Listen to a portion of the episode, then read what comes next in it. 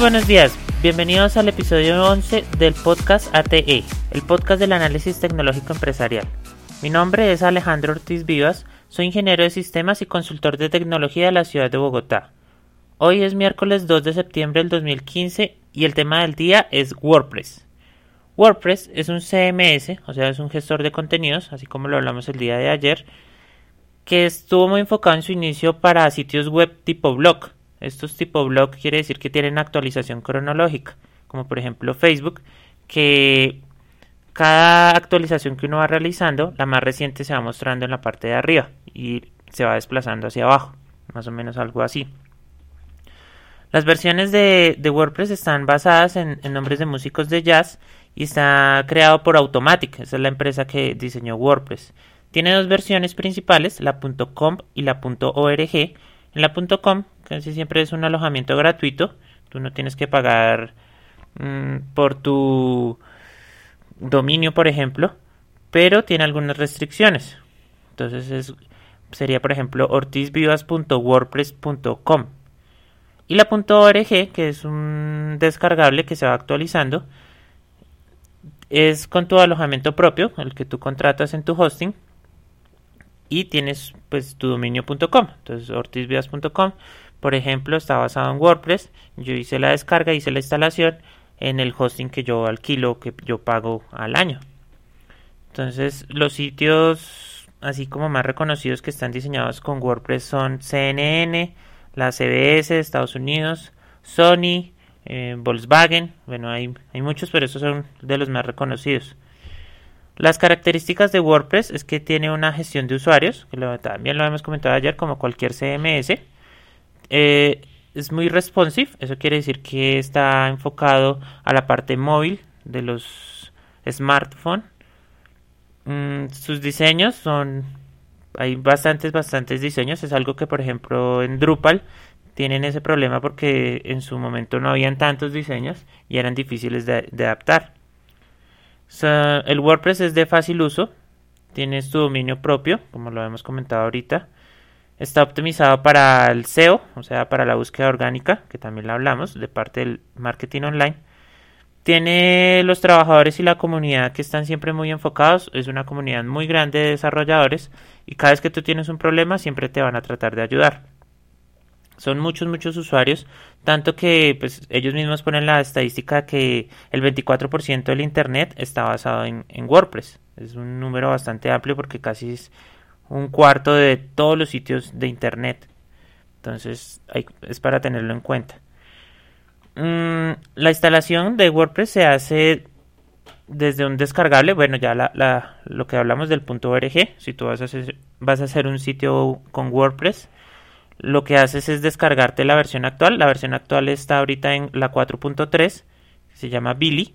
Está basada en, en una cantante de jazz que era Billie Holiday. Entonces, tú descargas este instalable. Ahí te dan unas recomendaciones. Tienes que configurar un archivo con unas cosas que tú tienes que haber creado en tu, en tu base de datos de tu hosting, pues se recomienda que sea en un hosting porque uno siempre debe alquilar esos servicios. Y lo que haces es creas una base de datos con un usuario específico con una clave y lo metes en ese archivo y él simplemente al ejecutarse se, ejecuta automáticamente ya no no tienes tú que estar creando tablas y todo eso, sino que él se ejecuta automáticamente y queda instalado de una vez. Mm, características de WordPress está basado, eh, como dijimos, para tipo blog, pero hoy en día puede ser cualquier tipo de sitio web. Incluso puede ser un, multisite. Eso quiere decir que puedes tener varias, varias instalaciones con subdominios en, en tu dominio principal. Entonces, por ejemplo, es yo ahorita voy a trabajar un proyecto de creación de software en ortizvivas.com. Entonces, digamos que sea software.ortizvivas.com y la otra sería como principal.ortizvivas.com, algo así. Entonces, WordPress se puede adaptar a ese tipo de cosas.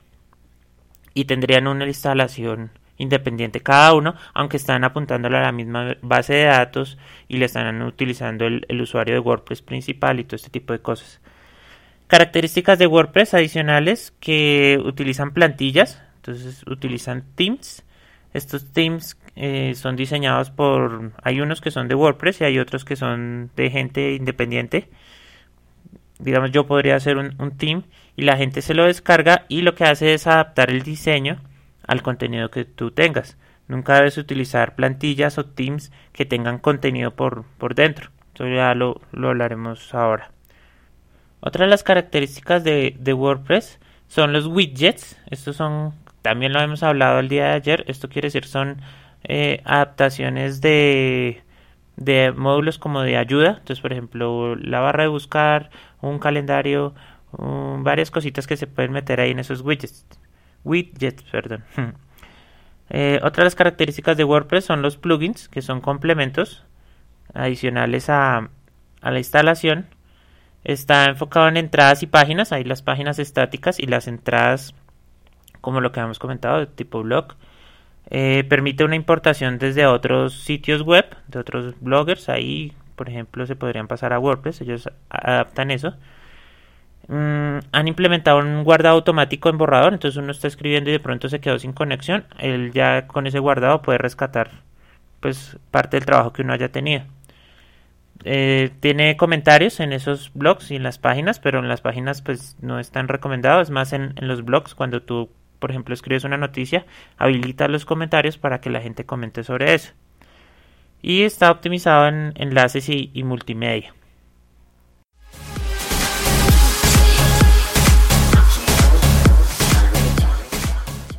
El curso virtual se ha optimizado.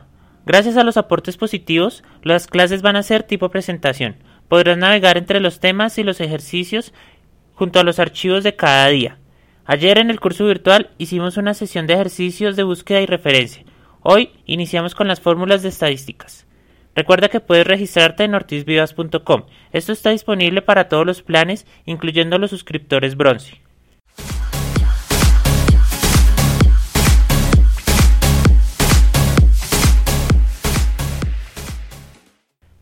Continuamos hablando del tema del día, hablamos de WordPress, ahora vamos a hablar de los plugins, que son estas instalaciones adicionales que nos permiten hacer varias cosas con la instalación original de WordPress.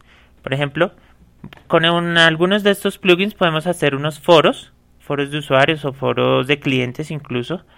Tenemos anti-spam para que no estén, por ejemplo, ingresando información, regístrate aquí, regístrate gratis, regístrate y lo que hacen es llenar todos los comentarios de spam Mm, tenemos un plugin de SEO, bueno, un plugin no, tenemos muchos plugins de SEO, optimización para el SEO, para la búsqueda orgánica. Tenemos WooCommerce, que es adaptar tu sitio WordPress a un e-commerce para poder vender online. Tenemos Sensei. Sensei es un plugin que lo que hace es adaptar tu sitio para e-learning, o sea, para aprendizaje o cursos virtuales de calificación. Yo, por ejemplo, no utilizo Sensei porque mis cursos, digamos, no, no son de calificación, sino que son de aprendizaje autónomo con tipo tutorial. Entonces no, yo no tendría que calificar, sino si lo hubiera hecho, por ejemplo, con Sensei. Mm, tenemos membership sites, que son usuarios que te pagan, se registran y pueden ver contenido exclusivo. Ortiz Viva sí tiene un membership sites. Mm, tenemos adaptaciones para podcast, por ejemplo en ortizvivas.com, este podcast se puede escuchar por medio de ese plugin.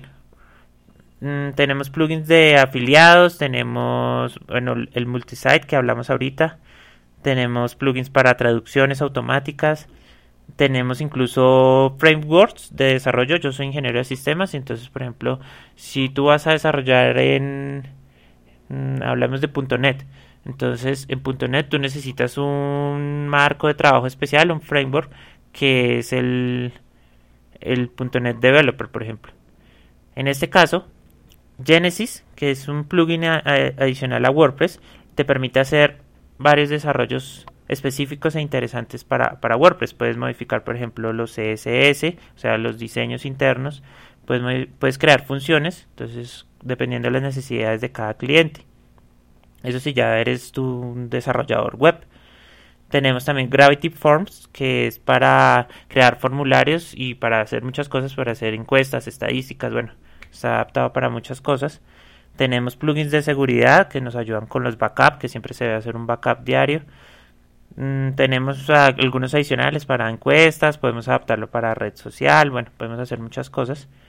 Esto, todo esto está en los plugins de, de, WordPress que se pueden consultar, incluso la gente puede crear plugins nuevos. Lo que sí debes tener en cuenta es que si estos plugins no se van actualizando, vas a tener problemas de seguridad, que es una de las cosas que también hablamos el día de ayer, porque WordPress en sí no es inseguro, digamos que el, es en el momento que se empiezan a actualizar que van mejorando la seguridad, pero las instalaciones adicionales que pueden estar en tu, en tu sitio son las que empiezan a tener problemas y dejan algunos huecos. Eso es lo que debes siempre estar verificando.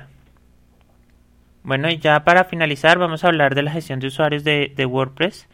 Mm, tu menú de usuarios tiene, por ejemplo, para diferentes tipos de perfiles. Entonces está el suscriptor o si de pronto tienes instalado WooCommerce, tienes el, el que compra o el, el, mismo vendedor o el administrador de la tienda.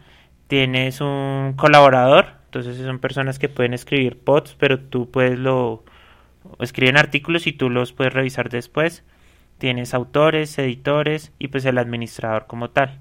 Pero este esta gestión de usuarios también pues tiene alguna información como el correo electrónico, se puede adaptar a buscando Google más, Google Plus, perdón, eh, puede utilizar el usuario de Twitter y va llenando toda la información que luego se va a mostrar, se puede mostrar con un widget, se puede mostrar con un plugin o se puede mostrar en cada post, bueno, eso ya depende de la necesidad que, que tenga tu, tu empresa o tu emprendimiento. Puedes hacer una gestión de contraseñas, incluso se adapta a algunos plugins, por ejemplo el de Membership Sites. Entonces, eh, estos sitios de suscripción tienen ciertos niveles. Entonces, en mi caso están los suscriptores de bronce, los plata, los oro. Entonces, yo les puedo cambiar aquí los, los niveles de membresía.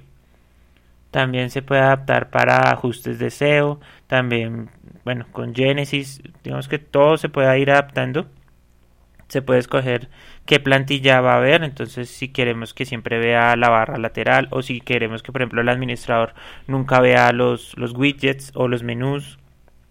Bueno, se pueden hacer bastantes cosas.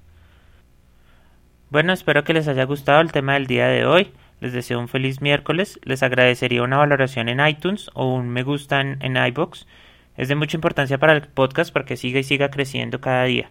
El día de mañana vamos a hablar de una idea para emprender. Gracias y hasta entonces.